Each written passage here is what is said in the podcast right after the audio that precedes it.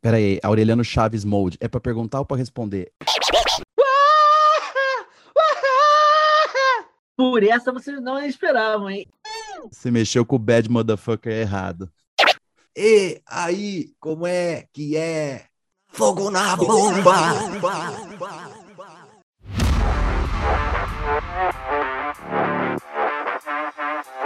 Página Não. encontrada.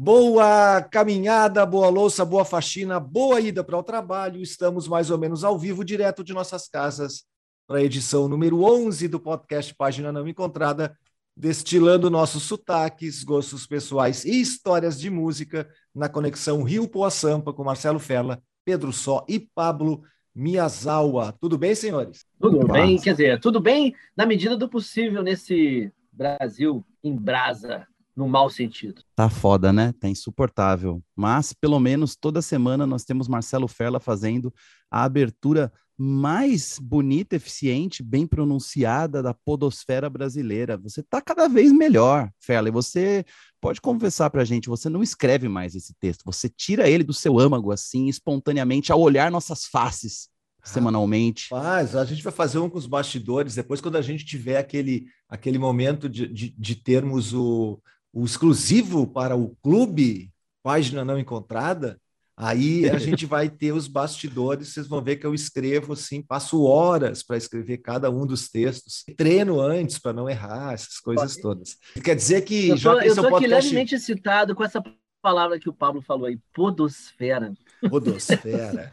Isso me parece uma tara terrível. Eu fiquei até É, né? com medo, Tem uma verdade. coisa a ver com o pé. E ontem, ontem, eu, eu assisti o, o filme novo do Cronenberg, o Hum, Crime of the Future, né? É. Ah, É, isso, é Crimes do Futuro aqui. E tem, tem a ver com essa situação. É muito transaram, Pedro Só, o filme do Cronenberg, como todos os Ah, filmes é? do Cronenberg, né? Mas esse não é um podcast de cinema, eventualmente ele é de futebol, então, embora a gente vá falar de filmes hoje de novo, eu queria dizer que esse, como eu- esse é um podcast musical, o Pedro Sol usou uma frase aí, então estamos naquele momento, é uma brasa mora, sem dúvida nenhuma, né? eu- nunca entendi de onde veio o, a, a expressão é uma brasa exatamente. Vocês poderiam me explicar? Eu não, talvez o Pedro, na Brasa sua que é, é, sapiência. bot- é- é fogo na roupa, é tá queimando. E mora, aí, aí vem a cultura. Mora é uma gíria popularizada pelo sambista Monsueto, né, que tem o cérebro samba, mora na filosofia. E Monsueto foi uma febre assim no final dos anos 50 para comecinho dos anos 60, como um grande compositor popular e ele era também um showman de, de show de samba e carnaval representava o Brasil lá fora em vários eventos e aqui no maiores shows turísticos do Rio de Janeiro. Então, morô é uma gíria popularizada pelo Monsueto do samba que a galera da Jovem Guarda pegou como gíria jovem.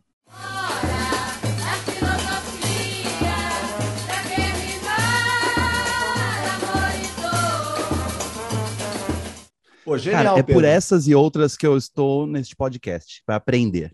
Essa foi a frase que tu acaba de roubar de mim, mas é isso mesmo, sensacional. E o Pedro falou antes de tacar fogo, né? Não sei o que. Eu lembrei daquele grande clássico da banda de hip hop paulistana, De Menos Crime. E aí, como é que é? Fogo na bomba.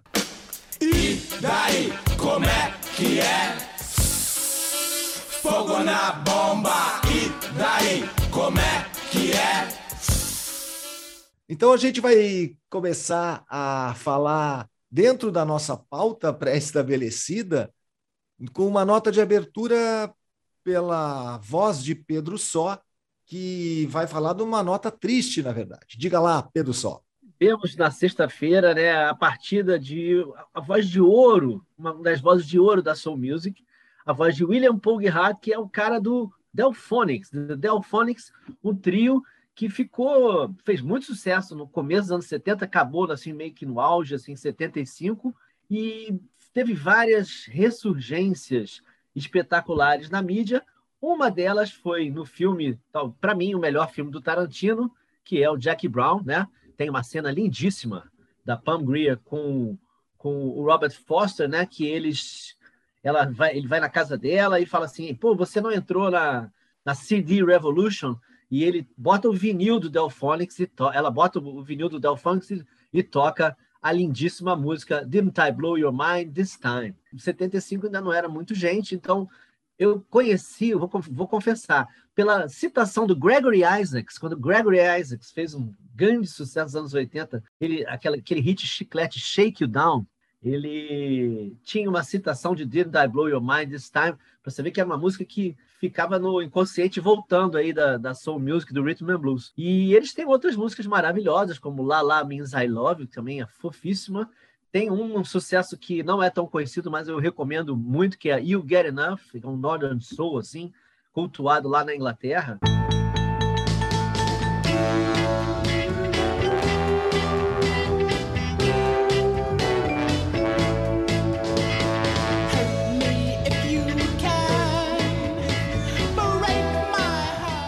E tem a música que, que fez muitas pessoas, fez a carreira de vários filantrópicos, deu milhões à galera dos Fugees, né? Que vem a ser Ready or Not, né? Here I Come, dos que Fugees, Lauryn Hill, né? Wycliffe Jean, essa galera ficou milionária graças a um grande trabalho aí dos Delphonics e do William Bell, que era o autor da música e também fazia os arranjos produtor, um dos gênios da música negra, não tão cantados e lembrados assim. Então vamos aqui ficar com a voz, o falsete de ouro do, do, do William Pogue, que é uma coisa realmente rara e faz bem à alma.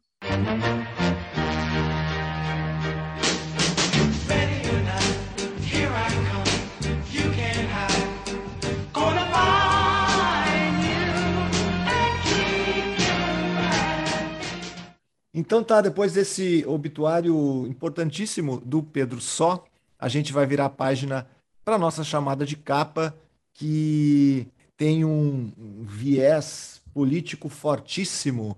E, de alguma forma, ela começou, pelo menos no Brasil, quando a Anitta botou fogo no parquinho semana passada, falando de política e declarando apoio à eleição do presidente Lula. Parece que esse vírus eh, político da Anitta se alastrou, virou uma pandemia, e aí, logo, alguns dias depois, o Titãs lançou um single novo chamado Caos, e o Pedro Alexandre Sanches, no site Farofafá, escreveu sobre o single, dizendo na capa ou no título: Titãs fazem de conta que estão contra tudo isto que está aí no single Caos, já fazendo uma provocação com uma frase bolsonarística, criticou a letra da música e foi além. Ele falou, entre aspas, aqui, ó, o travo é mais amargo do que parece, porque o trio compositor de Caos é formado pelo casal Rita Lee e Roberto de Carvalho, com o filho da Rita, Beto Lee. Gênio musical brasileiro extraordinário desde pelo menos 1966, Rita não é em estética como é em política, graças às deusas e às bruxas. Fundamentalista neofascista, o tal bicho-papão está à espreita e quem não estiver contra ele é mulher do padre, como já alertavam inimigos mortais da igreja, os titãs de outras encarnações. Isso é só o começo, tá? Porque daí tem uma notícia que é muito sinal dos tempos. Manchete da revista Rolling Stone, para a qual a gente escreveu, da qual o Pablo foi diretor. Rage Against the Machine.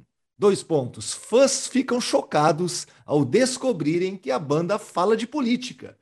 Após o show de retorno do Rage Against the Machine no último sábado, dia 9, sábado aí quando foi escrito, a gente está hoje há 10 dias desse show, no dia 18, aliás, 9 dias, né? Dia 18 de julho é o dia dessa gravação. O show foi em Wisconsin, nos Estados Unidos. Os fãs passaram a criticar a banda pelas mensagens relacionadas ao fim da lei Roe v. Wade, que garantiu o direito ao aborto no país. E aí tem um tweet de um fã que diz o seguinte: não há nada pior do que pagar para assistir a um show e receber uma aula sobre as crenças políticas da banda. É um fã do Rage Against the Machine. Cara, é muito sinal dos tempos, é muito fim do mundo isso. Mas não para por aqui. Roger Waters iniciou no dia 6 de julho em Pittsburgh a turnê This Is Not a Drill. Ele transmitiu dois recados no telão antes do início do novo show. Primeiro, pediu para os fãs desligarem os celulares, o que já causou um pânico e uma síndrome de abstinência imediata em pessoas com mais ou menos menos de, sei lá, 30 anos, talvez. E depois veio a frase: Abre aspas, se você é uma daquelas pessoas que diz eu amo Pink Floyd, mas não suporto as mensagens políticas, seria bom cair fora agora e ir para o bar. If you're one of those, I love Pink Floyd, but I can't stand Roger's politics, people. you might do wrong to fuck off.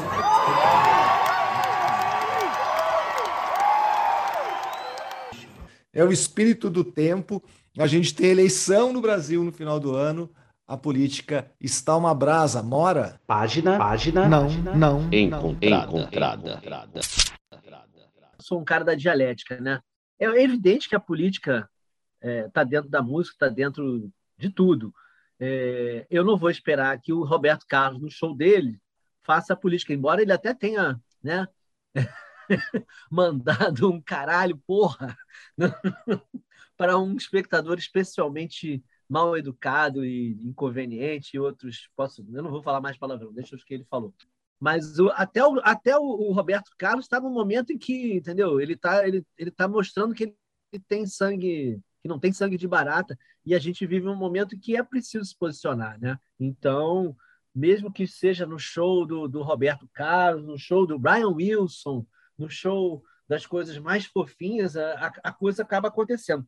Eu, realmente, pelo meu lado dialético, eu já, já me frustrei, já fui num show do Grande Encontro, do Alceu, Geraldo Azevedo e, e Elba Ramalho, que também hoje em dia se encontra em outro lado da. também foi abduzida, parece, né?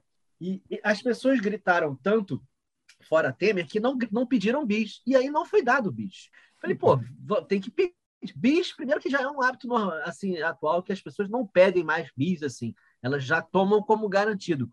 O bis tem que ser pedido, ele tem que ser conquistado, né? Como, assim como outras coisas na vida, né? Você não toma de, de barato.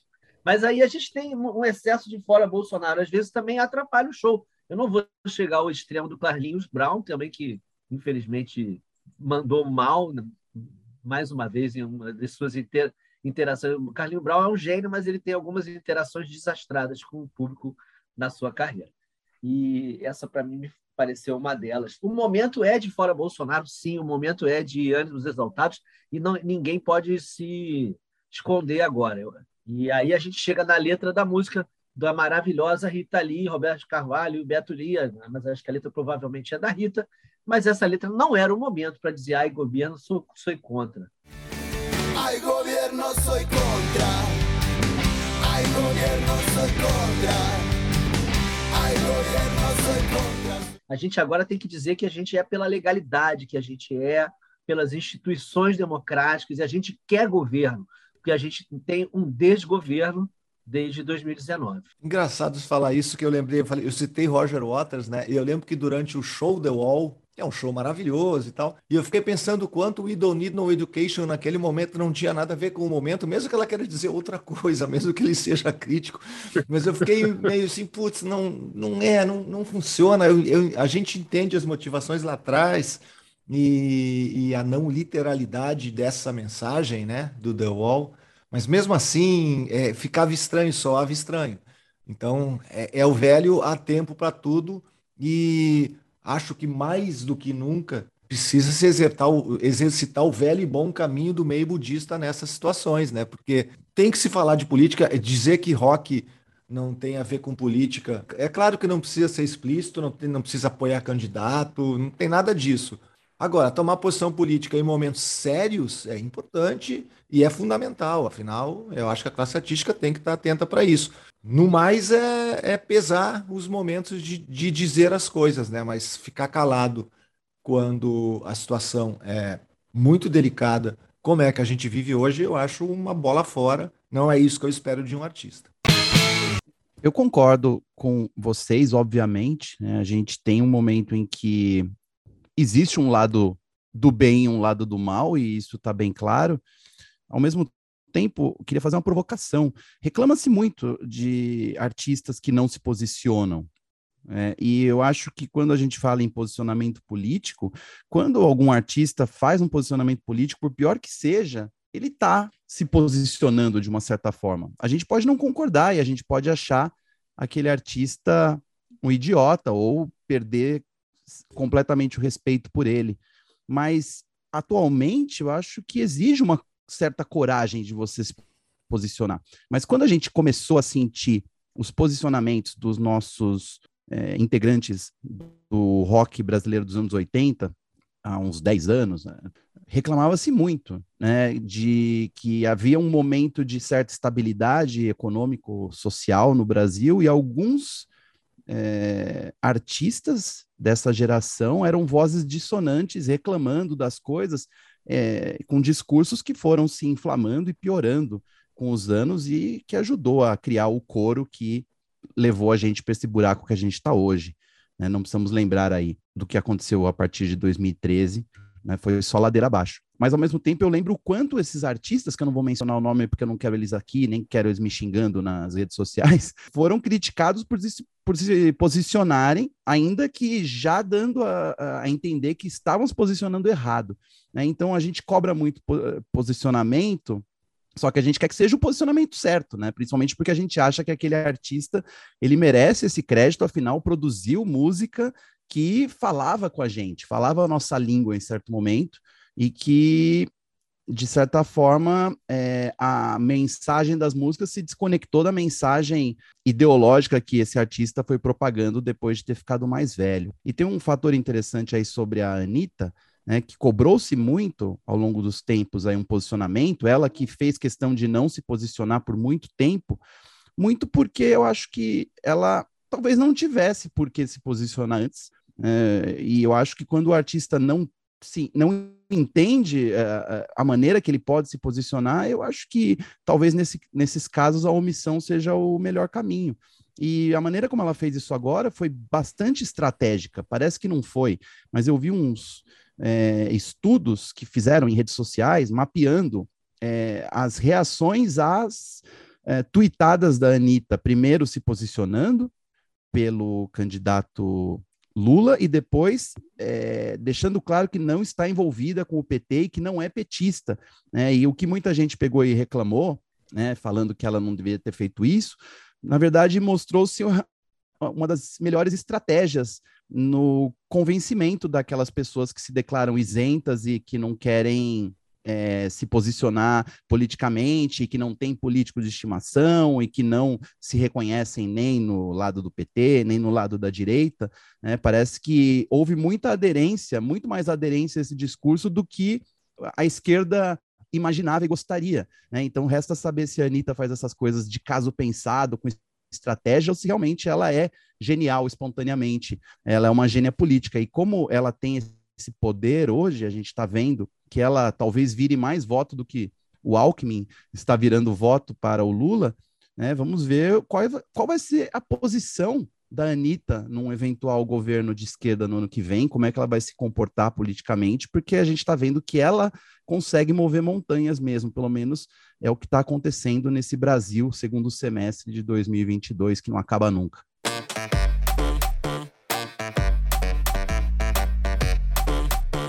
É, mas o que me parece é que nesse posicionamento estratégico da Anitta, e se, se funcionar do jeito que parece que vai funcionar para ela, é, é muito provável que ela vá, acabe, acabe carregando outros artistas, não para esse lado, mas para ter um posicionamento efetivo, porque me parece que ter posicionamento político é, depois do posicionamento dela vai render é, audiência, engajamento, likes e afins. Me parece que isso vai, vai ser o gatilho para isso.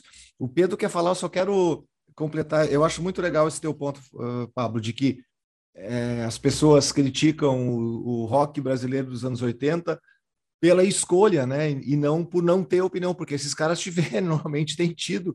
O Lobão é muito criticado, mas ele tem uma opinião política, ele, ele já mudou, mas enfim, né? Eu mesmo critico bastante, mas é importante ter isso sempre em mente, né? Eu, eu gosto muito de usar uma frase que é: eu pergunto assim, o que, que as pessoas mais gostam na vida?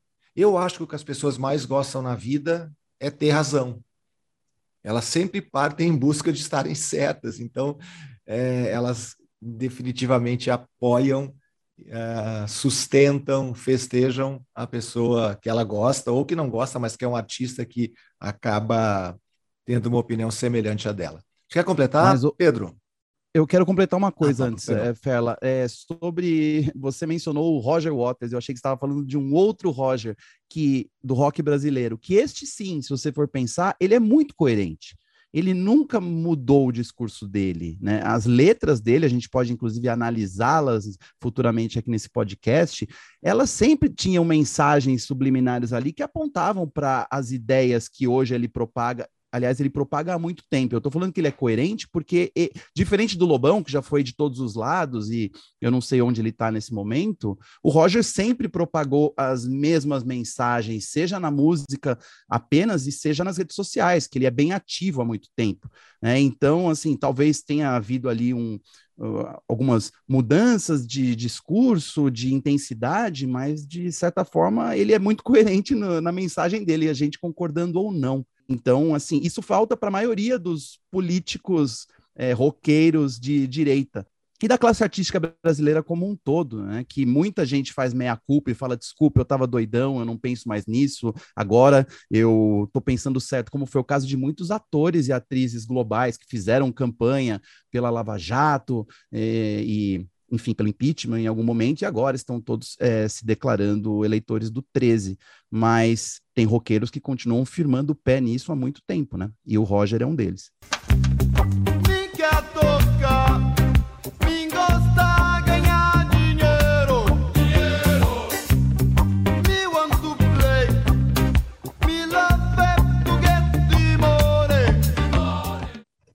Sobre, sobre os fãs do, do, do Rage Against the Machine, tu consegue entender que as pessoas, como é que essas pessoas, elas não sabiam que a banda tinha, tinha esse conceito eh, de, digamos, de ter raiva contra o sistema, contra a máquina, o que seria a máquina, né?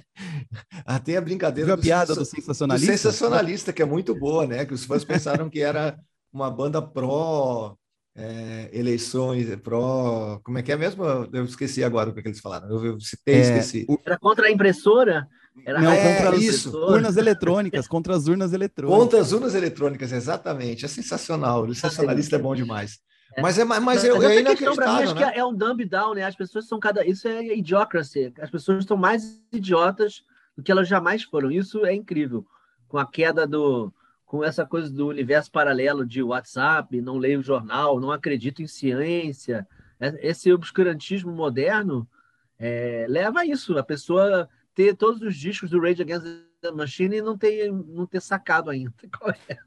Mas eu vou fazer um meia-culpa aqui também. A gente está comentando essa notícia do Rage Against the Machine, independente do veículo que a lançou primeiro, eu vejo aí uma situação semelhante àquela história que a gente trouxe há algumas semanas sobre fãs do Metallica putos com os fãs de Stranger Things, porque as pessoas jovens vão conhecer o Metallica e tudo mais. É, é o tipo de coisa que as redes sociais ajudam a propagar, mas a imprensa ajuda a empacotar tudo isso e transformar em notícia. Se você tem cinco pessoas num espectro de, sei lá, de milhões de usuários de redes sociais, cinco pessoas mencionam, ah, o Metallica tá é, entrando aí no gosto dos jovens, isso é ruim, é muito fácil para um jornalista hoje pegar e transformar isso numa notinha, né? Que vai propagar. E essa questão do Rage Against the Machine, da falta de compreensão das letras, é um negócio meio antigo, que a gente já ouviu de outras pessoas e tudo mais, que não entendem exatamente as mensagens, mas O também ficou bem, né? É, o cara sabe, he's the one who knows all the pretty songs. Isso aí. É isso, né? Mas assim, essas coisas sempre existiram, mas daí chega isso em rede social. E aí eh, falta notícia, não é mesmo? Aquele slow, slow News Day. Daí a pessoa fala assim, pô, aqui tem meia dúzia de caras reclamando da politização do Rage Against the Machine. Isso é uma notícia, é uma tendência, é fãs não entendem. E daí você transforma isso numa grande coisa, sendo que é meia dúzia de idiota falando, sabe? Então, É, tem um tam- sujeito, tem um sujeito indeterminado que é a web. A web reage. Quem é, É. a web? É, é como o mercado, né? o sistema caiu, o mercado, né? a culpa é do mercado, do sistema da máquina, da web, sabe? Todas essas- essas entidades. Quero, eu quero todos os IPs e CPFs aqui. Exatamente. Pablo, quando a gente, quando a gente fez as nossas reuniões, os bate-papos para montar esse podcast, a gente falava exatamente nisso, né? É tentar pegar o, o que as revistas fazem, né? O que, o que o jornalismo faz e o que nós, por consequência, fazemos também, e tentar desmistificar, se é o caso de, de desmistificar, né? Ou tentar explicar para quem não é do meio, e isso bem, é bem importante. Eu acho que é para isso que a gente está aqui também, além de ouvir é, a origem etimológica da expressão é uma brasa mora, que nos foi ofertada diretamente do Maitá pelo Pedro Só. Virando a página, então, a gente vai ter o Pablo Miyazawa mais uma vez falando sobre um disco que ele gostaria que você gostasse também. E eu devo dizer que eu adoro esse disco. Isso aí, gente. Estava eu num devaneio de fim de semana, escutando músicas que me remetem a bons tempos que não voltam mais, né? Quando eu era jovem. E aí me peguei escutando o álbum é, About a Boy, by Badly Drowned Boy. É uma trilha sonora de um filme chamado About a Boy, baseado no livro do Nick Hornby, que, por sua vez, é levemente inspirado na morte do Kurt Cobain, de certa forma. né? Quem leu sabe, mas quem viu o filme não sabe, porque o filme, que foi lançado em 2002, estrelado por Hugh Grant, Nicholas Hoult, Tony Collette e Rachel Weisz, puta elenco, né? Se você for pensar nos dias de hoje, o filme não faz menção a Grant, Kurt aquele que, que Nelson Piquet brilhantemente é, sintetizava como um do boquete. É, quem viveu lembra, né? É, a, a mugshot do Hugh Grant é uma das mais legais, né? Que existem. Lembro, foto- desculpe aqui, vamos fazer um box, mas é, e- e página não encontrada, episódio número 3, se não estou enganado, senão a pessoa ouve dois, ouve três e tal, né? Ah, fala exatamente sobre esse episódio, o episódio de Vine Brown. Dando uma, dando uma olhadinha nos cards do programa, vai estar o nome de Vine Brown lá, Jorge Ben, e aí você pode lembrar sobre o episódio a lá Bill Clinton, que envolveu o nosso galã Hugh Grant. Pois é, o Hugh Grant é o protagonista deste filme, né? Em que ele faz o pa- papel de um solteiro que é vazio, que não quer relacionamentos, que é uma ilha, né? Como ele cita. E aí ele se vê envolvido com uma mãe solteira e seu filho, que não é exatamente um garoto socialmente normal, que é o boy do título. Então, nenhuma referência ao boy que era o Kurt Cobain, né? Que isso a gente leu no livro, o filme não faz menção. O filme foi lançado em 2002, e daí estava eu escutando esse disco, eu falei, pô, seria muito legal falar no podcast como eu gosto desse álbum, que é uma das trilhas sonoras de filme que eu mais gosto. E daí eu fui pesquisar e descobri que sim, esse filme está completando 20 anos de lançamento no Brasil. No dia 19 de julho de 2002, Um Grande Garoto, uma ótima tradução para Baura Boy, foi lançado nos cinemas brasileiros. Então, aqui está um bom motivo para relembrar a trilha sonora deste filme que foi escrita totalmente por um artista britânico chamado Damon Goof. Só que ele é o Badly Drawn Boy, é mais fácil de falar, né? É o, é o bonequinho de palito mal desenhado, que é esse artista folk britânico que sempre usa um gorrinho na cabeça, sempre está com seu violãozinho e sempre contando histórias nos shows ao invés de cantar as músicas. Eu vi um show dele uma vez numa loja em Londres, a Rough Trade, e foi 40 minutos de show, mas foi uns 15 minutos de blá blá blá. Mas tudo bem, porque a trilha sonora do About a Boy, ela é muito melhor do que o filme About a Boy. Canções folk muito fofinhas e singelas, algumas são curtas como vinhetas, outras são mais profundas. E diferente do estilo do Bad Drum Boy, que é uma coisa mais voz e violão, mais folk mesmo, as músicas do About a Boy trilha sonora são mais elaboradas, tem é, teclados, tem sopros em alguns momentos, tem cordas, e o Badly Drum Boy cantando e tocando todos os violões e guitarras e alguns pianos. O interessante dessa trilha, para mim, é que ela não me lembra nada do filme. E isso pode parecer meio contraditório, né? ainda que ela dê o clima perfeito para o filme uma coisa meio gelada, meio inverno, né? Você fica com frio escutando. Eu sei, por isso que o Ferla deve gostar tanto desse disco, né? Porque remete um pouco ao clima porto-alegrense. É, quando eu escuto, eu sinto esse frio. E talvez eu lembre também de como eu, eu estava em 2002. A música de destaque é o single, que é o tema praticamente da, do disco e do filme, e tem um videoclipe, inclusive estrelado pelo Hugh Grant, que é a música Something to Talk About ela é pop, super pop, assim, muito ganchuda, né, uma levada de violão. dedilhado e o peso assim de uma, de uma banda completa e tem tem tudo assim. Eu não sei por que essa música não rendeu mais, não rendeu mais além do filme, mas para mim eu escuto e eu lembro daquele momento. Então, se você gosta de Nick Hornby, se você gosta do Hugh Grant ou da Divine Brown, ou do Badly Drawn Boy, ou de, de cantores folk fofinhos que não são deprimidos, né? Isso que é muito legal também. O Badly Drawn Boy é um cara que, apesar das aparências do tipo de som e da voz dele, ele não é um cara triste. As músicas são felizes. É, o filme é super agridoce, o livro é mais ainda, mas a trilha sonora, apesar de ter essa melancolia, ela dá uma esperança. E então, fica a minha dica para você que não se lembra como essa trilha é boa. A Baura Boy, por Badly Drawn Boy, que está completando 20 anos nessa semana. O disco foi lançado um pouco antes, é verdade, mas é fácil de achar. Talvez seja o melhor trabalho do Badly Drawn Boy, que confesso, não sou exatamente muito fã da obra dele, mas esse disco eu gosto. See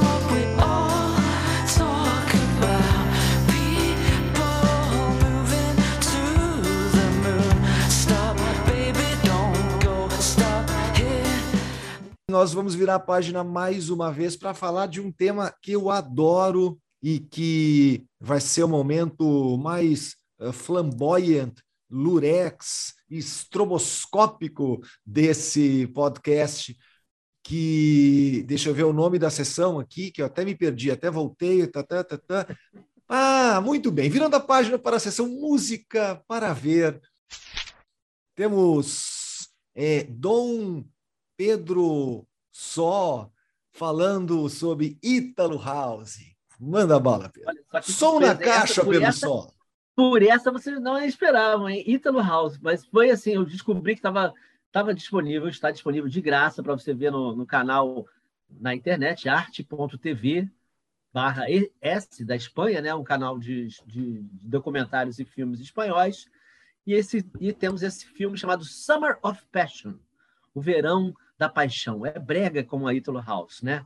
E é um filme de Alessandro Melazzini e ele documenta um fenômeno que não é só o Ítalo House, ele começa com a Ítalo Disco, e que é um fenômeno culturalmente in- interessantíssimo. Até tem um, um DJ alemão explicando, porque é uma história do cachorro mordendo o rabo e depois o rabo mordeu o cachorro, porque começa com a Ítalo Disco, que era uma imitação barata da disco music americana, e depois a house music em Chicago se apropria disso e vira uma imitação também barata da Ítalo Disco. Então, assim, a fuleiragem, os internacionalistas da fuleiragem, mas com, olha, com um talento pop, com né, um, um, uma- um som contagiante, simples e ligado no, numa espécie de futurismo, porque é baseado nos sintetizadores. E aí ele pega lá desde o começo os caras do é, La Bionda, que tinha One for You, One for Me, e que era uma espécie de aba mais brega, assim, né? E bem parecido com aba também em, algum, em algumas coisas assim de, de, de- de estrutura pop, né?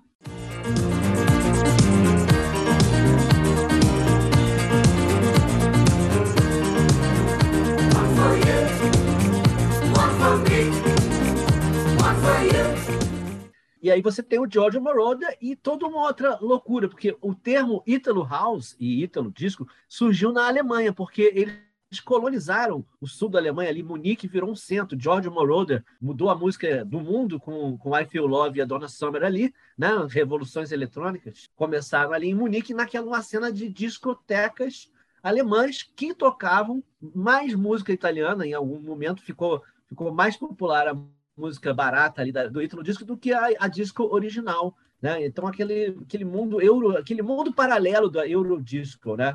E, e aí acabou que eu descobri coisas incríveis também, porque tinha coisas, faixas jamais assim eletrônicas que, que já não passam tanto pelo, pelo sabor trash da coisa, o sabor nostálgico. Tem o Klein e NBO Dirty Talk, uma puta faixa faixas eletrônicas, assim, com pioneirismo, que depois até o pessoal do Tecno foi atrás. E, e também tem coisas engraçadas de época, né? Porque a gente tem uma, uma, uma cantora chamada Sabrina, que era era aquele Hit Boys, que era um clipe que tinha na piscina, ela toda bonitona.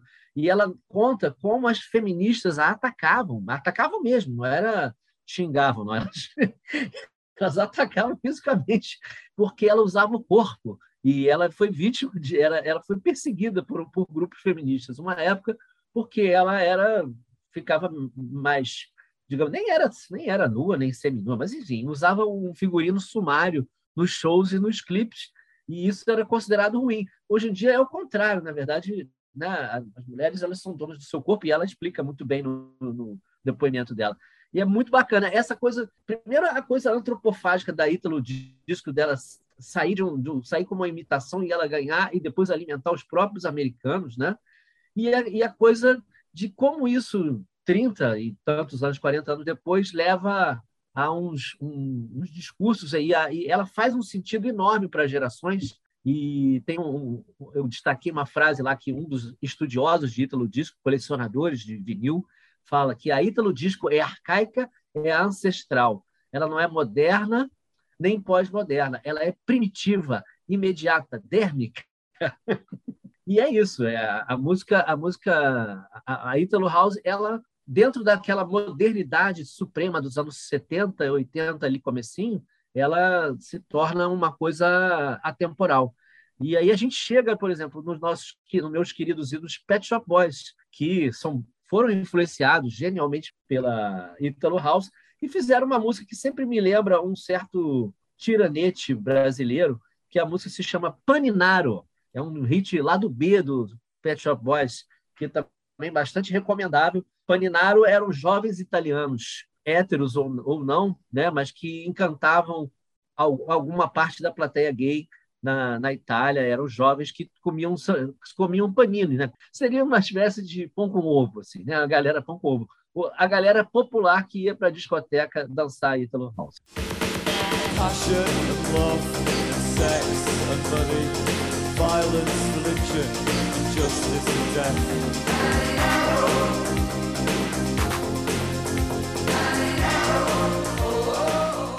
Faltou uma palavra né, naquela descrição que você falou que tem no documentário, que é o contagiante. Né? A Italo House é uma música extremamente contagiante. É, é, é uma batida acelerada e, e em 4x4, mas já mais acelerado. É sempre uma melodia muito fácil e muito chicletuda, né? grudenta direta. Tem aquele contágio. E o principal da Italo House é que é algum sampler de uma voz de alguma grande cantora norte-americana de soul music ou de gospel, né, ou de R&B, mas é uma, é uma puta voz. E tem uma cantora nesse cenário que é muito importante, que é a Lolita Holloway, que foi uma cantora que fez uma música chamada Love Sensation, que foi foi usada como sampler em mais de 30 músicas, a grande maioria super conhecidas da Italo House. Inclusive, a música que para mim é a música mais sintomática e que eu mais gosto da Italo House, que é o Right on, right on Time, da dupla Black Box.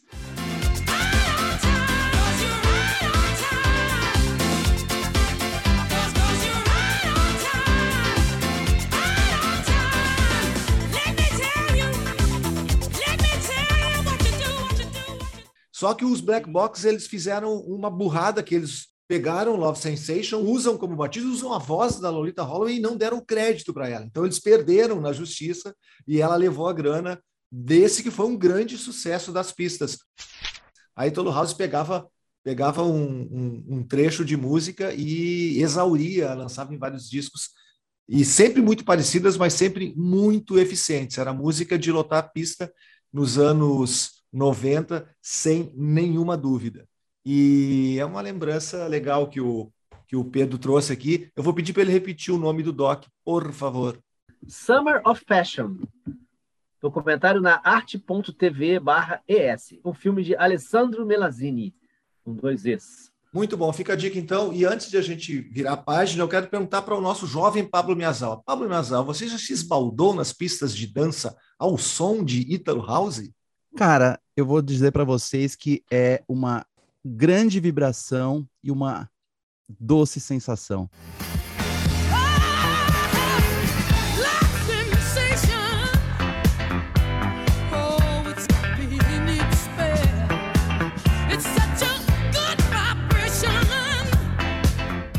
Virando a página nesse nosso divertido e educativo podcast Página Não Encontrada, chegamos na olha só, na sessão Alta Fidelidade, que mais uma vez remete ao nosso ídolo Nick Hornby. E eu vou falar que hoje, no dia 18 de julho, está fazendo aniversário a primeira, primeiríssima edição, ou melhor, o primeiro show do festival Lollapalooza, realizado em 18 de julho de 1991 em Temple, no Arizona. Lembrando que a gente está gravando nesse dia 18 de julho, não é o dia que o episódio estreia nas, nas, no seu streaming predileto. O Festival Lollapalooza foi criado para funcionar como uma turnê de despedida do James Addiction, a banda do, do Perry Farrell, e também para exaltar a música alternativa. Ele foi fundado pelo Perry Farrell, pelo Steve Perkins do James Addiction, com os agentes Don Miller e Mark Geiger. E olha que interessante, o objetivo do, do Lollapalooza era não ser apenas um evento de música, mas de experiências diversas, incluindo arte e política. E a gente começou falando sobre política e rock nessa edição. O evento acontecia pela América do Norte, cidades dos Estados Unidos e Canadá no primeiro ano. Além do James Addiction, a primeira edição teve Nine Inch Nails, Seals and the Benches, Living Color, Ice-T, Butthole Surface, Rollins Band, Violent Femmes e Fishbone. O festival de Lollapalooza criou a expressão nação alternativa, na verdade foi Perry Farrell, né, o, o dono, o, o, o, curador e criador do festival, que é, representava a explosão do rock alternativo e de toda uma cultura que envolvia punk rock e arte coletiva, a gente está falando só de 91, quer dizer, foi o que a gente viu prosperar na década de 90 e hoje, até em função disso, né, porque que começa no underground e é bom e começa a conquistar fãs, chega num, num ponto em que virá absolutamente popular. Hoje o festival é bastante mainstream, mas não era assim a sua gênese. E eu quero que a gente fale um pouquinho de Lollapalooza, mas eu fiz um exercício aqui. Eu lembrei de alguns shows muito legais que eu vi em festivais. Só que antes disso, eu quero, quero contar para vocês que o nosso amigo Vander Wildner, o Punk Brega, um artista alternativo, roqueiro alternativo é, gaúcho, que se diz meio pernambucano, que foi vocalista do Replicantes, tem uma carreira solo bem legal. O Vander é um cara, é um cara que conduziu e conduz muito bem a carreira dele como músico alternativo, né? E ele é muito inspirado, ele gosta demais do Perry Farrell. O Vander é um cara que sacou que para viajar por esse imenso país fazendo shows alternativos, ganhando pouca grana, seria uma roubada, então ele inventou de criar uma banda em cada estado. Quer dizer, ele tem uma banda lá no Recife, tem uma banda em São Paulo, tem uma banda em Porto Alegre, o que é uma, uma puta sacada, né? O cara viaja sozinho, ensaia com os caras e é isso aí, é o show solo dele, não, a gente não está falando de uma banda, Vander Wildner, mas ele, ele, quando ele foi no Lollapalooza, e o Vander é bastante anti-establishment e pratica isso de verdade, eu já vi ocasiões de Wander não querer tocar a música dele em rádios comerciais para não ter que dar shows em troca, como se fazia comumente, né? Ele realmente tem essa postura bastante definida, mas ele disse que tocar no Lollapalooza foi uma experiência muito incrível para ele, exatamente porque ele tocou no Lollapalooza São Paulo, porque ele se sentiu, ele como artista pequeno, como um, um grande artista, ou tratado pelo, pelos organizadores do festival como um grande artista, só foi elogios para o Lollapalooza e é, é uma, um feedback que eu tenho bastante legal desse festival. Tem alguma notícia de alguma, algum bastidor, alguma, alguma vivência de Lollapalooza legal, Pablo? Tenho. Meu encontro com o Perry Farrell foi muito engraçado. Que pessoa, mas muito doida.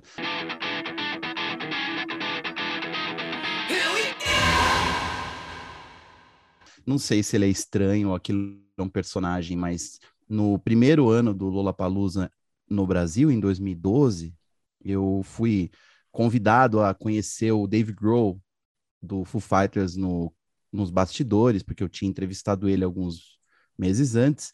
Então fui levado de carrinho de golfe até a área onde ficam os VIPs, os artistas. E antes de encontrar o Dave Grohl, eu fui apresentado a força para o Perry Farrell com a sua, na época, esposa dançarina, que infelizmente eu não sei o nome, mas ela tá em todos os projetos dele. Ela dançava também naquela outra banda do Perry, que é a Satellite Party. É, e eu não me lembro o nome dela, mas ela é talvez o par perfeito pro, pro moço, assim. Quando eu peguei e falei para o Perry Farrell, agradeci, né, assim, a presença do festival no Brasil, precisamos de eventos com essa estrutura e você tá de parabéns, viu? Porque tá muito bom e tá muito organizado. Eu não sei se o cara treinou muito bem para responder essas coisas, mas ele abriu os olhos como se eu estivesse contando uma grande novidade para ele. Ele ficou muito chocado. Eu falei que o negócio era bom. Talvez, sei lá, porque ele não estar acostumado a jornalistas falando bem eh, das coisas para ele, ou o que, ou se realmente ele estava é, sob o efeito de algum tipo de narcótico, o que deveria ser o caso, mas talvez a expressão dele era realmente genuína. O cara assim, que bom que você gostou. Nossa, eu estou muito feliz e pôs, a mão no peito, né? E me deu um abraço. Eu acho que ele me deu um beijinho também, tá? Eu não me lembro muito bem porque estava escuro, mas eh, eu fiquei muito chocado. o cara é realmente uma figura, mas eh, não sei. Todo mundo que já entrevistou ele depois disse que ele é desse jeito mesmo, então talvez estivesse fazendo um tipo. Mas eu me lembro que fiquei realmente impressionado com a qualidade do Lollapalooza em comparação com outros eventos, muito mais porque a gente estava acostumado a ouvir o nome Lollapalooza nos últimos 20 anos, e aí finalmente ter aquela marca em casa, acho que causa esse efeito, né? Essa coisa de você achar que aquilo é melhor do que é, porque logo depois que eu saí lá dos bastidores e fui para assistir ao show principal propriamente dito, estava impossível, né? Não tinha, não- era impossível chegar perto, era um mar de gente, uma bagunça, e eu não sei como alguém não se machucou lá. Então, eu acho que eu meio que menti quando falei que eu achei que estava muito bem organizado, porque eu achei bagunçado. Mas, se a gente lembra de como é o Lollapalooza hoje, lá em Interlagos, e como aquilo se tornou, né, um festival muito mais para você ir, para aparecer nas fotos e fazer Instagram e TikTok do- e ficar na fila da cerveja do que exatamente ver shows, eu acho que realmente o Lollapalooza, quando chegou no Brasil, ele tinha uma proposta bem interessante de festival de rock mesmo, em que a música é o que mais importa. Hoje eu já não sei. Eu fiz um exercício aqui de shows que eu vi em festivais. Não é, não é, não são os shows que eu mais gostei, não são os melhores, eu não sei. Eu, não- eu fiz um exercício de cabeça mesmo. é, até dei uma pesquisadinha para não errar o ano, mas eu não sei nem se está muito certo todos eles aqui. Mas eu quero, eu quero citar cinco shows, é, é, cinco shows e meio, talvez. Só lembrar que, na verdade, são seis shows. Vou roubar na- no jogo aqui. Um deles é o Alceu Valença no Rock in Rio de, de, de 85, que foi um carnaval de Olinda, né? Foi um show muito impensável, assim, no dia que choveu pra caramba, cheio de, de, de bonecos. Como é que chama os bonecos de Olinda? Eu esqueci agora do carnaval. Boneco de Bonecão de Olinda. Olinda mesmo, né? Mas Ah, foi bonecão, então. né? Mas foi divertido, foi, foi, foi muito legal aquele show. Para mim foi uma experiência interessante. Eu nunca tinha, tinha ido num festival, foi o Rock in Rio de 85 e foi muito legal ver o Alceu Valença que eu conhecia de rádio e tal e, e já achava meio legal. E esse show vai ter, vai ser eh, homenageado, né, no dia 9 de setembro no palco Sunset do Rock in Rio 2022. Vai ter uma homenagem a esse show do Alceu Valença com Alceu, com Agnes Nunes, com Andreas Kisser, a Blitz, Selma Ramalho, Ivan Lins, Lineker, Luísa Souza, Pepeu Gomes e Xamã. Algum comentário sobre esse show, Pedro? Ah, eu tenho ótimas memórias. É, eu, eu, a- na minha listinha que você mandou aí de dever de casa fazer uma listinha de cinco shows inesquecíveis em festival, né? Eu quase sempre os melhores shows para mim, e eu costumo dizer isso, não são em festival, né? Uhum. Mas aí deu deu Rock in Rio direto. E aí eu taquei Queen, e, e o primeiro Rock in Rio, Queen e Yes.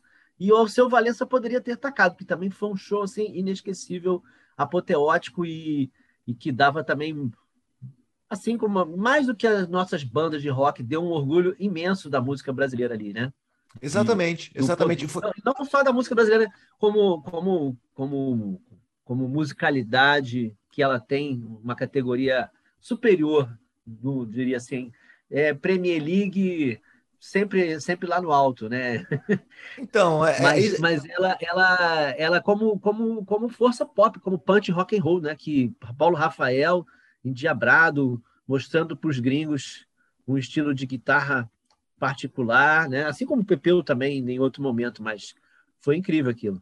Isso é para a cabeça de um jovem que estava indo pela primeira vez num grande festival, né, com o rock, com o rock ali na porta de entrada para virar a grande música brasileira dos anos 80. E aí tinha lá Paralamas, que foi um show legal, teve Kid Abelha, teve, teve Erasmo, né, teve aquela turma toda, mas aí tem o Alceu Valença, que é claro que é rock, né, também, mas que naquele momento poderia eh, ficar mais para um lado de música brasileira, de MPB e tal, foi muito legal entender e formar uma ideia de que aquilo estava inserido num festival de rock, sobretudo no momento que a gente que a gente vivia a tribalização absurda da música, né? Mas para não me alongar muito aqui, eu, eu lembrei de mais, mais cinco shows, então. É, o show do Charlie Garcia no Planeta Atlântida, que foi um show muito legal, porque o Charlie, eu já tinha visto umas, algumas vezes ele, só que esse show foi um show umas duas semanas depois de ele ter surtado num show na Argentina, há um meio ano depois, ou nem sei se tanto tempo assim, de ele ter se jogado do, do nono andar do hotel, no- na, na piscina do hotel e quase ter morrido. O Charlie estava numa época muito louca e eu pude presenciar isso, porque eu entrevistei o Charlie antes e depois do show e, e também soube da doideira dele. Ele chegou em Porto Alegre, tipo, foi para uma casa de. Como é que a gente pode chamar isso? É, Baixo meretrício? é, Baixo ele, meretrício. ele, ele foi, ele foi para uma casa dessas, tipo, ficou duas noites e o show era na praia, daí de isso em Porto Alegre, daí ele foi virado para a praia e quando ele chegou lá ele pediu é, várias cartolinas e tintas spray. E aí ele pegou essas cartolinas, ligava a TV, colocava na frente da TV e ficava reproduzindo as cores da TV com spray, fez vários vários quadros nesses, nessas cartolinas, vários cartazes. Aí, tipo, tocou muito virado. Antes do show, me deu uma entrevista, uma entrevista completamente sem sentido, falando da Patagônia, só falava da Patagônia. E aí eu pensei, pô, preciso falar com esse cara, né? Não, depois do show a gente fala. Aí depois do show rolou uma entrevista dele, foi razoavelmente em, em condições de sentar com o cara, pegar o gravador e, e ele dar uma entrevista é, mais ou menos com certo sentido, né? E mas o mais uma história divertida disso que depois eu ganhei de um dos organizadores do show um desses cartazes, né? E aí eu, eu, eu deixei, pô, era uma pintura de alguma forma do Charlie Garcia, só que eu não tive a manha de pedir, pedir para ele assinar, acho que eu não tinha pego ainda. E aí eu deixei no, numa mesa no jornal e um dia sumiu, eu descobri que, que uma das editoras tinha pego aquela cartolina e, e encapado ah, os dicionários da redação. Então, a minha arte exclusiva do Charlie Garcia virou capa de dicionário. Mas foi um show muito legal. Não- só não falei de música, né? Mas foi, foi um grande show do Charlie, o grande roqueiro sul-americano, como, como sempre.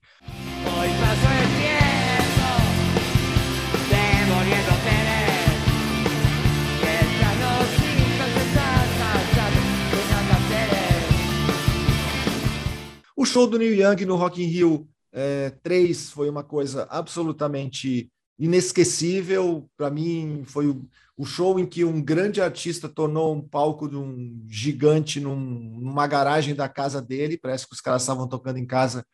Foi um show muito bom também. Eu destaquei o show do John Spencer Blues Explosion no Abril pro Rock 2001, que foi um show muito divertido também. Foi em São Paulo, no Sesc Pompeia. E o Sesc Pompeia, para quem não sabe, né, tem um palco no meio tem arquibancadas, né, cadeiras dos dois lados, né? Como tinha muita gente, foi feito algo que eu acho que é inédito, o Pablo deve saber disso com mais exatidão, é que as duas arquibancadas foram abertas. Então a gente imagina um, um artista num palco que tem um, com- como é que ele vai tocar? Ele vai tocar de frente para um público, de costas para o outro, ou vai tocar se virando o tempo todo? Ele não teve dúvida, ele tocou olhando para a parede. Então a banda, o trio John Spencer tocou virado para a parede, não encarando de frente nenhum dos dois lados da plateia e fez um show muito legal, muito legal, com o, o Gilda Bauer, o guitarrista, não sei como, se equilibrando em cima das caixas de som, tocando lá em cima de bota e era uma coisa muito impensável assim, foi um show, foi um show inesquecível mesmo. E dois shows de música eletrônica, o show do Aphex Twin no Free Jazz Festival 2001, que foi antológico também, porque o show começou e ninguém percebeu, porque ele simplesmente não foi para o palco. Ele começou a rolar o som da o seu som baixinho, o som foi aumentando e depois de uma hora ele apareceu dançando num cantinho do palco, fez que tocou mais na frente, mais um pouco, mas de alguma forma, de qualquer forma, foi um show que o público não percebeu que o show já tinha começado e ao mesmo tempo teve o questionamento que para mim era o mais legal, né? Porque a música estava pré-gravada, momento do auge da música eletrônica. E aí eu acho uma grande sacada do cara, para que eu vou fazer de conta que eu estou tocando aqui? Não vou nem entrar no palco. Eu achei sensacional. Acho que isso é, é fazer arte mesmo, além de que a música do Afex Twin é muito legal. E, e eu lembro quando eu estava com os amigos, eu, eu olhei para uma amiga minha e disse: o show já começou, né? Como o som subiu, e aí eu- as pessoas ao mesmo, tempo meio que sacaram que o show já tinha começado, que aquela música incrível que estava tocando não era uma música de espera para o show do Afex Twin, era o show do cara. E finalmente o show que teve o som mais alto que eu já ouvi na vida, que foi o show do Daft Punk no Team Festival de 2006, em São Paulo também. E esse show era um show que eu não conseguia falar para a pessoa que estava do meu lado, sem gritar, que ela não me ouvia. Foi um som muito alto e o Daft Punk é uma banda que eu acho fantástica, uma dupla, né? Que eu acho fantástica e fez um show também absolutamente inesquecível.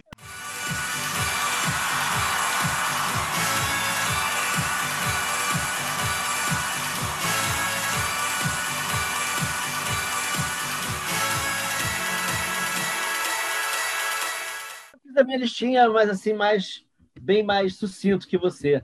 Rock in Rio, Queen, só para tirar uma onda aí com os, os fãs tardios. Rock in Rio Yes, para mim também foi incrível. Rock in Rio 85, né? Rock in Rio 91, Prince, também, desculpa aí. E aí tem um- um- uma particularidade. Eu vi, antes, vocês estão falando de Lollapalooza, é o nosso gancho para essa conversa. Eu vi, antes do Lollapalooza de 2012, eu tive no Austin City Limits, que é um festival no Texas, muito bacana, um festival maravilhoso, que é produzido pela mesma empresa do Lollapalooza. Eu até, na, na ocasião, entrevistei lá o Charlie Walker, que era um dos diretores da C3, a empresa que produzia. Na época eu trabalhei na Billboard, né? E era um line-up maravilhoso e a concepção era muito parecida com a do Lollapalooza é, americano, que não é, infelizmente, nunca aqui chegou nem perto nas edições do Lollapalooza da, da vibe, da densidade populacional, do conforto oferecido, do, das condições que lá em Austin, no Texas, o festival proporcionava. E esse festival foi incrível. Eu tive um New Young Crazy Horse que eu gostei mais ainda do que eu tinha visto em, em 2001 no Rock in Rio, porque eu vi muito na frente com assim com zero perrengue de, de ocupação de espaço humano, foi maravilhoso ali na frente. E ainda havia um Iggy Studios, ainda tinha Gary Clark Jr., o Lee Fields, que para mim que na época era uma descoberta, o cantor de soul music da antiga ali que estava sendo resgatado aí do uns 60 e poucos anos, na época de 61 anos, e ainda achei ali no meio do line-up entre as pérolas não muito badaladas, o Barrington Levy, que é um dos grandes cantores de dance hall, conhecido por um dos hits aí maconheiros, Under Me Sense. Quem quem é sensível à causa vai lembrar.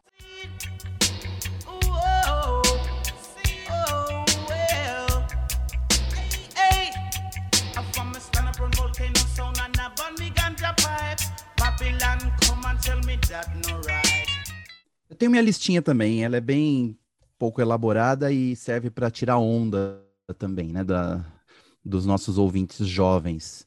Eh, bom, David Bowie no Close Up Festival de 97, Brian Wilson no Team Festival de 2004, que apesar de ser um festival, eh, foi num lugar fechado, né? O Monsters of Rock de 94, eu me lembro especialmente porque teve o show do Raimundos, acho que foi o primeiro grande show do Raimundos já estourado, né, depois do lançamento do primeiro disco deles, e foi uma porrada, eles abriram a, a tarde de shows e eu me lembro de ter ficado muito impressionado com Raimundos. E mais ainda, mais tarde, com o show do Slayer, nesse mesmo Monsters of Rock, que foi a primeira vez que eu entrei no meio de um mosh e, e eu vi a luz. Eu cheguei a ver a luz no fim do túnel e foi, foi profundo. E o The Cure, de 1996, no Hollywood Rock, foi impressionante. Eu nunca vi, talvez nunca verei um show tão longo num festival. Acho que o The Cure chegou quase a três horas de show já nessa edição do Hollywood Rock.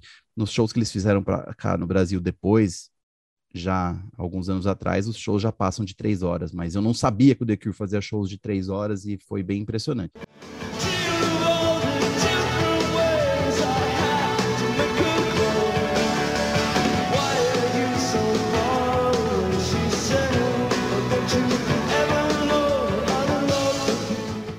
Finalizando minha lista, o Nirvana de 93, né? Que a gente tem que realmente é, pagar de gatão que a gente estava lá, a gente viu. Esse show do The Cure foi chatíssimo, né? Fiquei muito revoltado, fiz uma crítica muito negativa nesse show, quase não voltei para Porto Alegre, porque tenho grandes amigos Cure maníacos, eu mesmo adoro a banda, mas esse show para mim foi muito chato. E, e sim, é um Foi show marcante, inesquecível. Claro, claro, a gente está falando de show inesquecível, não quer dizer que precisa ser realmente um show bom, né? A gente só é, é, vem a lembrança, exatamente é, é, o que é o que eu propus nessa nessa pauta. E eu lembro que nesse show tocou Smashing Pumpkins também, né? Nesse festival e os Smashing Pumpkins era meio que parece que tinha ocupado o lugar que foi do The Cure alguns anos antes, porque foi um show que para mim entregou o que o The Cure tinha entregue lá atrás, quando a gente viu ele na primeira vez no Brasil, que foi o, os históricos shows, que a gente já comentou aqui também, de 1987. Deixa a bola é. contigo, viramos a página e vamos com um disco que está uh, fazendo aniversário, acho que essa semana, e que é pauta do nosso Escola do Rock, Pablo.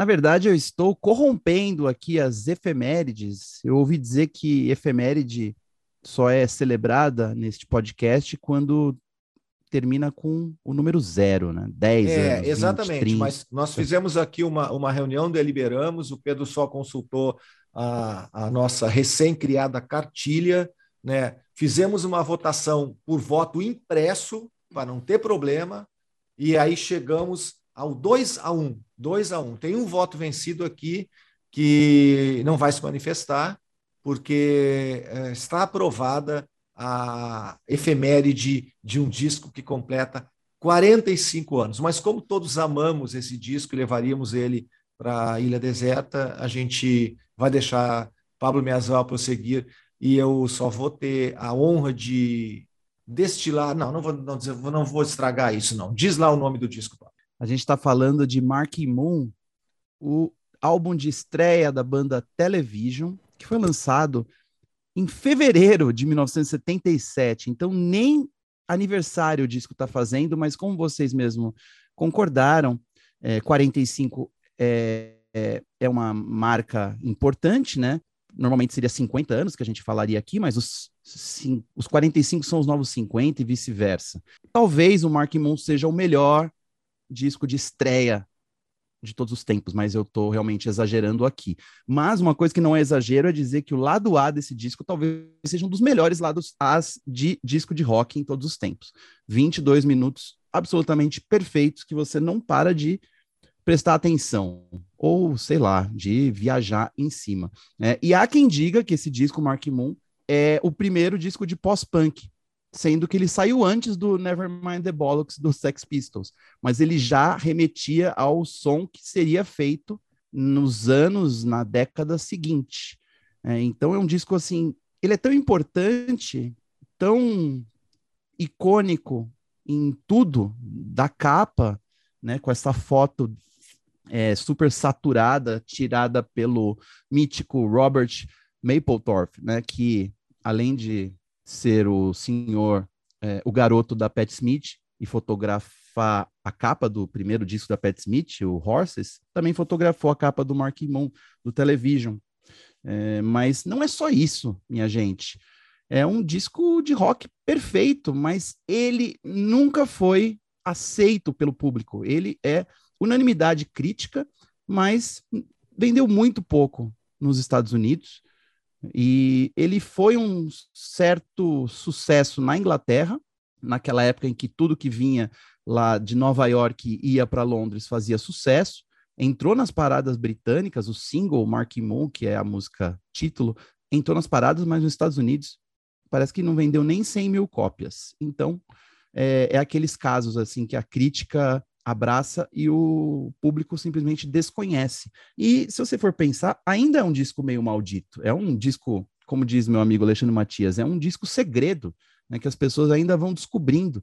Então, por isso que eu falei que sempre há um momento bom para se escutar e se conhecer mais do Mark Moon. E, inclusive, eu confesso, eu demorei para escutá-lo, né? Eu acho que eu fui escutar pela primeira vez em 2008, uma coisa assim, muito tempo depois do lançamento, porque ele não é simples. E eu percebi que as pessoas não gostam desse disco porque ele é difícil mesmo, intelectualmente falando, sem questionar o intelecto de quem não gosta, mas é difícil, porque a gente está falando de guitarras entrelaçadas, se envolvendo, se espalhando e, e fazendo melodias e contra-melodias o tempo todo. Né? São oito músicas em que as duas guitarras ficam cantando o tempo todo, nunca fazem a mesma coisa. Né? É uma banda rara com dois guitarristas solo, né? o Tom Verlaine e o, o Richard Lloyd. Ambos são é, solistas, cada um à sua maneira. E uma cozinha que é incrível, assim, com toques jazzísticos e uns grooves complicados, assim, sempre uma coisa sincopada. É, eu, parece que o baixista, que é o Fred Smith, que já foi do Blonde, parece que ele está sempre atrasado. E parece que o Billy Fica, o baterista, ele está sempre um passo à frente. Daí eles vão lá e se encaixam de novo, e assim o ritmo vai, é uma coisa meio sôfrega, e as guitarras dançando por cima. Como eu sou guitarrista, né, eu sou especialmente obcecado por como essas guitarras se entrelaçam e criam uma cama assim, tão complicada quanto irresistível. Eu já li alguém falando que é impossível fazer covers desse disco, é, porque não dá, porque a maior parte das músicas é quase improvisada e não dá para reproduzir o que as duas guitarras fazem. É, o que eu acho super é, elogioso, na verdade.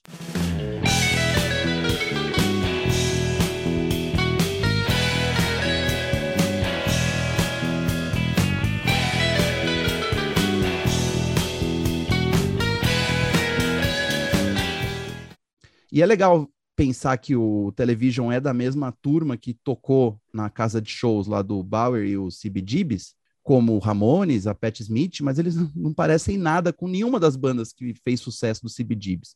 Talvez a banda que eles mais se assemelham é, esteticamente seja o Talking Heads, né, que é da mesma época e tocou lá também. Mas, assim, eu só falei é, dessa parte superficial do disco, né? Musicalmente, é um, é um disco incrível, porque ele é tão complicado quanto envolvente. Você vai escutando e você vai se perdendo na maneira como o Tom Verlaine escreve as letras, né? Sempre usando muita metáfora, muito é uma coisa um lirismo assim que o pessoal remete à poesia francesa dos séculos passados. Ele mesmo não sabe explicar o que ele está escrevendo, mas todas as letras são muito gráficas, você consegue ler a história, enxergar o que ele está querendo cantar, mas é tudo muito metafórico, né? Tipo, é muito bonito falar que quer cair nos braços da Vênus de Milo, né? Assim, entenda como quiser, eu acho isso maravilhoso. E é, na questão guitarrística, que eu acho mais interessante, é que o Tom Verlaine é um guitarrista muito bom, é, ele entende muito de teoria musical, mas os solos dele sempre são dissonantes né, quase improvisados. Tanto que todos os shows do Television, nunca os sons, os solos do Verlaine soam iguais. Ele faz questão de fazer diferente. E é uma, aquela coisa que vai crescendo, né? Sôfrega e sempre com a nota errada e voltando para a nota certa, tudo dissonante. Enquanto o Richard Lloyd é totalmente o oposto, né? Ele escreve os solos, ele praticamente colocou em partituras os solos dele.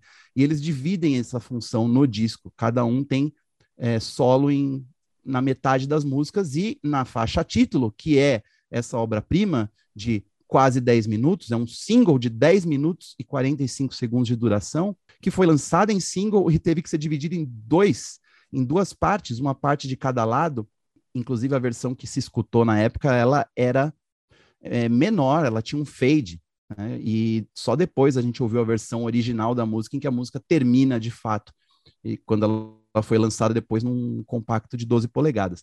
Mas essa música, né, o que dizer de Mark Moon, assim, é, são, é, é aquela, é, é, um espetáculo que eu não consigo descrever muito com palavras. Se eu tivesse aqui uma guitarra, eu estaria fazendo um air guitar em cima dela. Tem uma parte que eu acho que vocês vão lembrar no final, que ela começa a fazer uma sequência de acordes que vai crescendo, né, ascendente, e até que no fim ela explode. E aí, na hora que explode, você chega a escutar barulhos de gaivotas cantando, que são as guitarras, na verdade, né? Mas eu sempre escutei gaivotas fazendo piu, piu, piu, piu, assim, tipo, um negócio épico, explosivo. hesitating.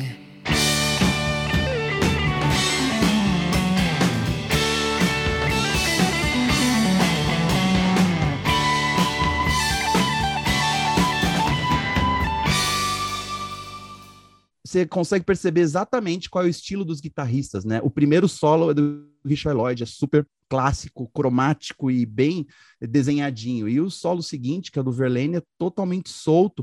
E eu escuto ali muito é, do que influenciou o Steven Malcolm do Pavement. Tanto na maneira de cantar como na maneira de tocar. Tem muitas músicas da carreira solo do Malcolm que são é, tentativas de homenagear Mark Moon e a maneira de o Tom Verlaine solar. E outras influências são muito interessantes. Eu fui lendo assim quais bandas que foram influenciadas diretamente por esse disco ou se declararam fãs desse disco. Então, olha só, sem Mark Moon do Television, não teríamos o Joy Division, não teríamos o U2, ou o The Edge tocaria totalmente diferente. Ele tentava imitar a, a sonoridade das guitarras do Television. O John Frusciante não tocaria do jeito que toca. Provavelmente não teríamos Pixies, nem Sonic Youth, nem Echo and the Bunnymen. E é o disco favorito do Michael Stipe do R.E.M. Na verdade, é o segundo favorito, né? Ele diz que o Horses da Pat Smith é o disco Da favorito dele. É. Então pensa, né? Você tem tanta influência, uma música maravilhosa, intrincada, que é difícil, ela é atemporal e ela é indes- indescritível, porque ela não se parece com nada do que estava sendo feito na época no rock. Talvez se parecesse com um pouco do que era feito alguma uma década atrás, mas na época ali, o que a gente chama de cena punk, que é muito mais um, uma questão assim de momento estético, de local, do que exatamente de sonoridade nesse caso, eles são considerados uma banda do movimento punk, mas eles não são nada como nenhuma dessas bandas. Na verdade, eles são uma banda de rock progressivo, praticamente, com um apelo de, de rock é, dos anos 60. Tem muita música que tem groove dos anos 60. Enfim, gente, se vocês deixarem aqui, eu fico falando desse disco a vida inteira. E Até é ele isso. fazer 50 anos e a gente puder, a gente poder Poder justificar sem, sem roubar no jogo. Esse lado é isso aí. A, esse lado A, Pablo, e realmente esse lado A pode ser, esse pode ser considerado o melhor lado A de estreia de um disco de estreia, talvez possa ser empatado com alguns outros, mas é Sino Evil, Venus, Friction e o Mark Moon. Que eu estou vendo Sim. aqui tem 9 minutos e 58 e o Mark Moon, ela é tão legal que ela acaba e depois ela volta, né? Então ela dá o prazer de, pô, que pena que essa música acabou. Não, tem mais um pouquinho. É aquele fade maravilhoso que ela tem no Só meio. que essa parte aí não tem, né, na versão que to- Isso. todo mundo ouviu nessa época. Ela acaba mesmo. Na verdade, o fade começa na hora que ele começa a cantar o último verso. Uhum. Mas então a gente como, não escuta. Como a gente não ouviu nessa época, né? Dá de barato Sim. que a música foi feita é assim mesmo. E ainda bem que nesse, nisso a gente foi privilegiado. E eu quero lembrar que o Echo and the Bunnymen, que, que foi citado aí, tem uma versão muito boa do Friction, que o, o Ian McCulloch, quando tinha a voz, cantava brilhantemente nos seus shows. Pedro Só, viramos a página e temos um bônus track para encerrar tua participação nessa 11 primeira edição do Página Não Encontrada? Temos, temos uma, um bonus track, sim. É um duo chamado Strabe, S-T-R-A-B-E, um duo londrino, que surgiu lá em 2019, meio uma coisa eletrônica, mais felizinha, né? E que voltou com esse disco Life on Pause, e é muito bacana. Tem pelo menos umas duas músicas aí irresistíveis. Está fazendo bastante sucesso nos enemies da vida e eu realmente curtia. Eu estou numa onda assim, bem uh, eletrônica essa semana. Tem, eu estou tendendo para esse lado, mas é uma ótima dica. O Strabe, vale a pena.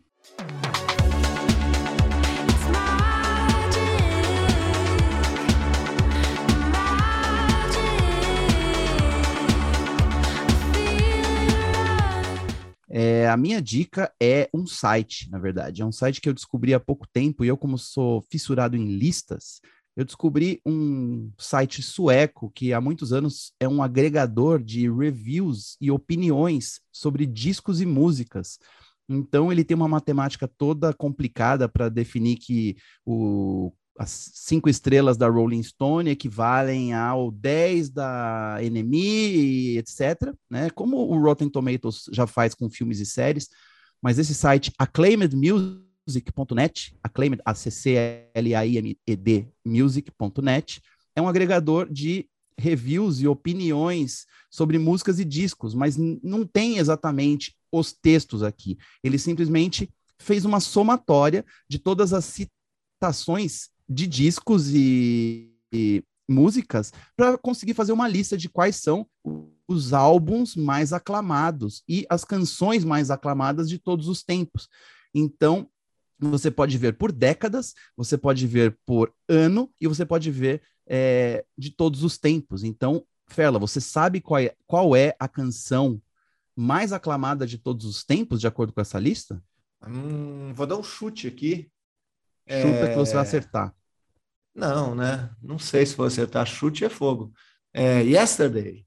Não, Yesterday está. Cara, Yesterday não está nem no top 20? Que estranho. Eu não sei qual é o critério aqui para analisar música, porque disco é fácil, né? Existem reviews de discos. Mas a música mais aclamada de todos os tempos é Bob Dylan, Like a Rolling Stone. Olha, que, olha só. Que é a número um da lista da Rolling Stone. E que eu acho então, que é a então, minha talvez... número um também. É, eu tenho várias número um, mas definitivamente Like a Rolling Stone é a número um. Vamos lá, então a primeira é Bob Dylan, Like a Rolling Stone, a segunda é Smells Like Teen Spirit, do Nirvana, a terceira é a Day in the Life, dos Beatles, a 4 é Good Vibrations do Beach Boys e a 5 é Johnny B. Good do Chuck Berry. Bônus track Respect da Aretha Franklin. Agora, nos discos que é bem interessante. Discos é mais fácil de entender essas listas, né? Então tem revistas e sites que vão lá e elegem o o Sgt. Peppers, ou Pet Sounds, ou o Revolver, ou o Marvin Gaye, ou mesmo o Nevermind. Então, é, é uma lista que é mais misteriosa mesmo, a lista dos discos, porque as opiniões são muito divergentes. Mas, como eu mencionei aqui, primeiro lugar, Pet Sounds do Beach Boys.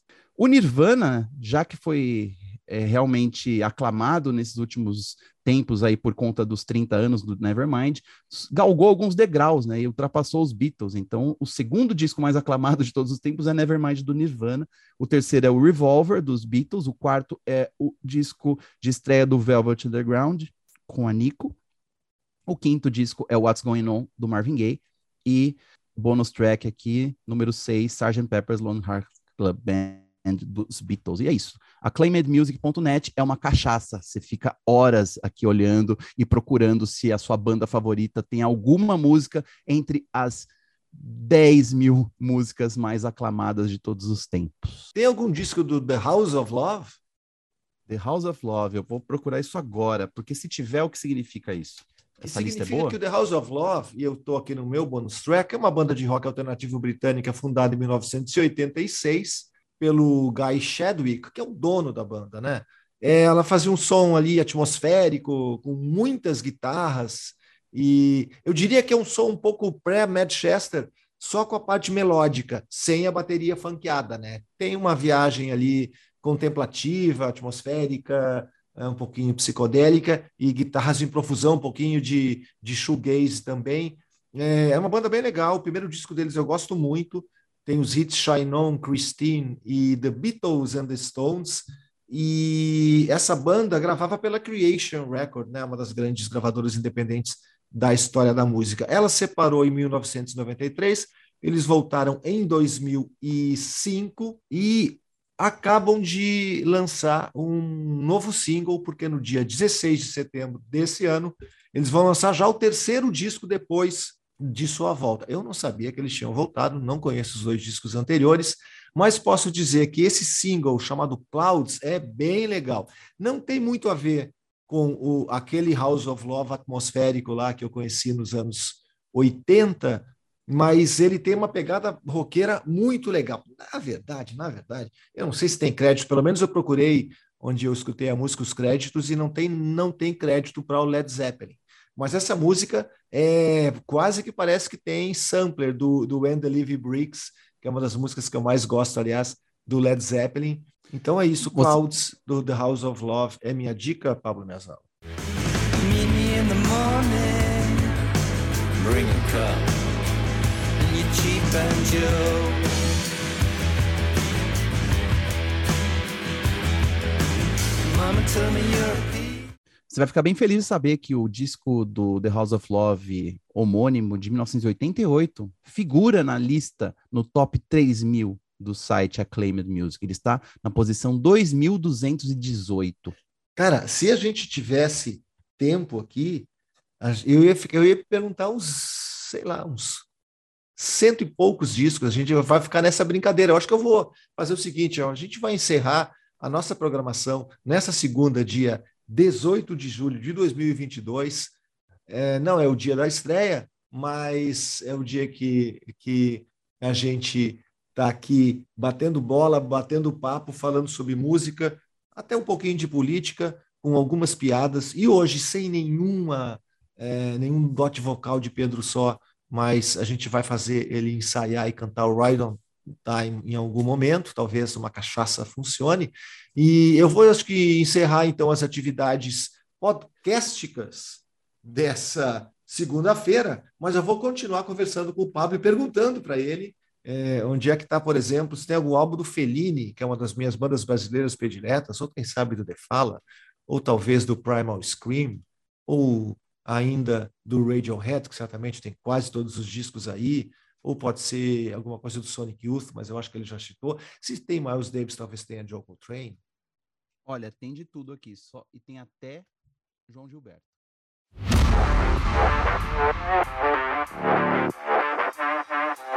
Página Não. encontrada.